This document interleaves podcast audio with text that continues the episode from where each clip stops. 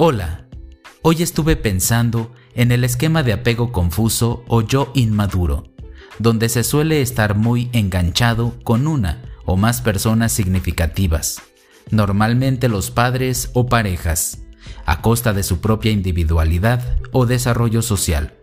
Si quieres saber más, quédate.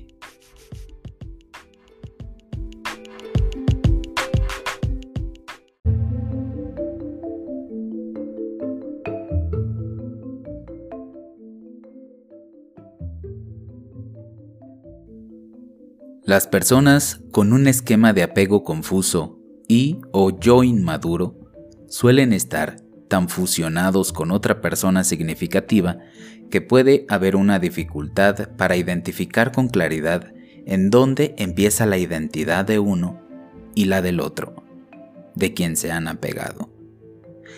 Esta persona de quien se ha apegado suele ser un padre o madre o figura parental, como la pareja, un hermano, el jefe o el mejor amigo.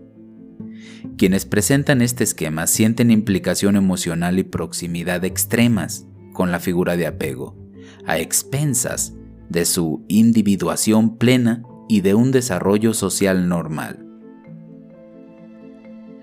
Una de estas personas relató a su terapeuta que su madre, tratando de disuadirlo para que no se casara, le dijo, Yo sé qué te conviene, hijo. Después de todo, yo he estado contigo con mujeres en tu vida o sin ellas. Muchas de estas personas creen que ni ellos ni su figura de apego podrían sobrevivir emocionalmente sin el constante apoyo del otro. Sienten que ambos se necesitan desesperadamente. Experimentan un intenso vínculo con esa figura, casi como si entre ambos formaran una única persona. Pueden llegar a sentir y creer que leen la mente de la otra persona o perciben sus deseos sin que éste necesite pedirlos. Creen que es erróneo establecer límites con la figura de apego y sienten culpabilidad cuando lo hacen. Cuentan todo a la otra persona y esperan que la otra persona haga lo mismo con ellos se sienten fusionados con la figura de apego y pueden llegar a sentirse abrumados y asfixiados. Las características mencionadas hasta ahora representan la parte apegada del esquema. Sin embargo, existen también el yo no desarrollado, la falta de identidad individual, que pueden llegar a experimentar como un sentimiento de vacío. Muchas veces, al estar frente a ellos, transmiten una sensación de un yo ausente, porque han renunciado a su identidad, a fin de mantener su conexión con su figura de apego. Las personas que no tienen un yo maduro sienten como si anduvieran a la deriva por el mundo sin dirección alguna. No saben quiénes son, no tienen claras sus propias preferencias, ni han desarrollado sus propias virtudes y talentos, ni han seguido sus inclinaciones naturales, es decir, lo que de manera natural hacen bien y disfrutan hacer. En casos extremos, pueden incluso llegar a cuestionarse si realmente existen. El apego confuso y el yo inmaduro suelen coexistir normalmente al mismo tiempo, aunque no siempre.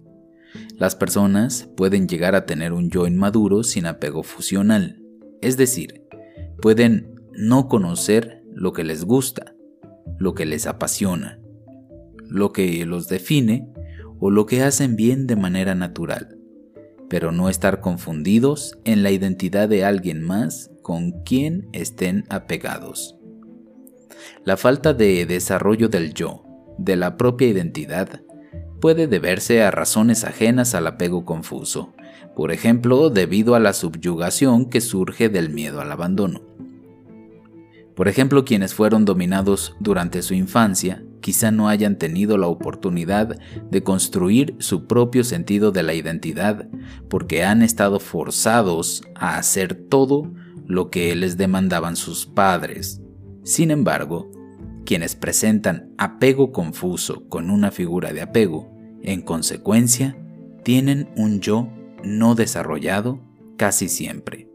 Las opiniones, intereses, opciones y objetivos son meros reflejos de la otra persona con quien están fusionados. Es como si la vida de la figura de apego fuera para ellos más real que la propia. Del mismo modo, las personas sin el sentido de identidad desarrollado pueden buscar líderes de grupos carismáticos con quienes reproducir el mismo apego confuso y yo inmaduro. Las conductas típicas incluyen la reproducción de las conductas de la figura de apego, hablar y pensar sobre la otra persona significativa, permanecer en constante contacto y suprimir todos los pensamientos, sentimientos y conductas que sean diferentes de las de la figura de apego. Cuando de alguna manera tratan de distanciarse, suelen verse superados por los sentimientos de culpabilidad.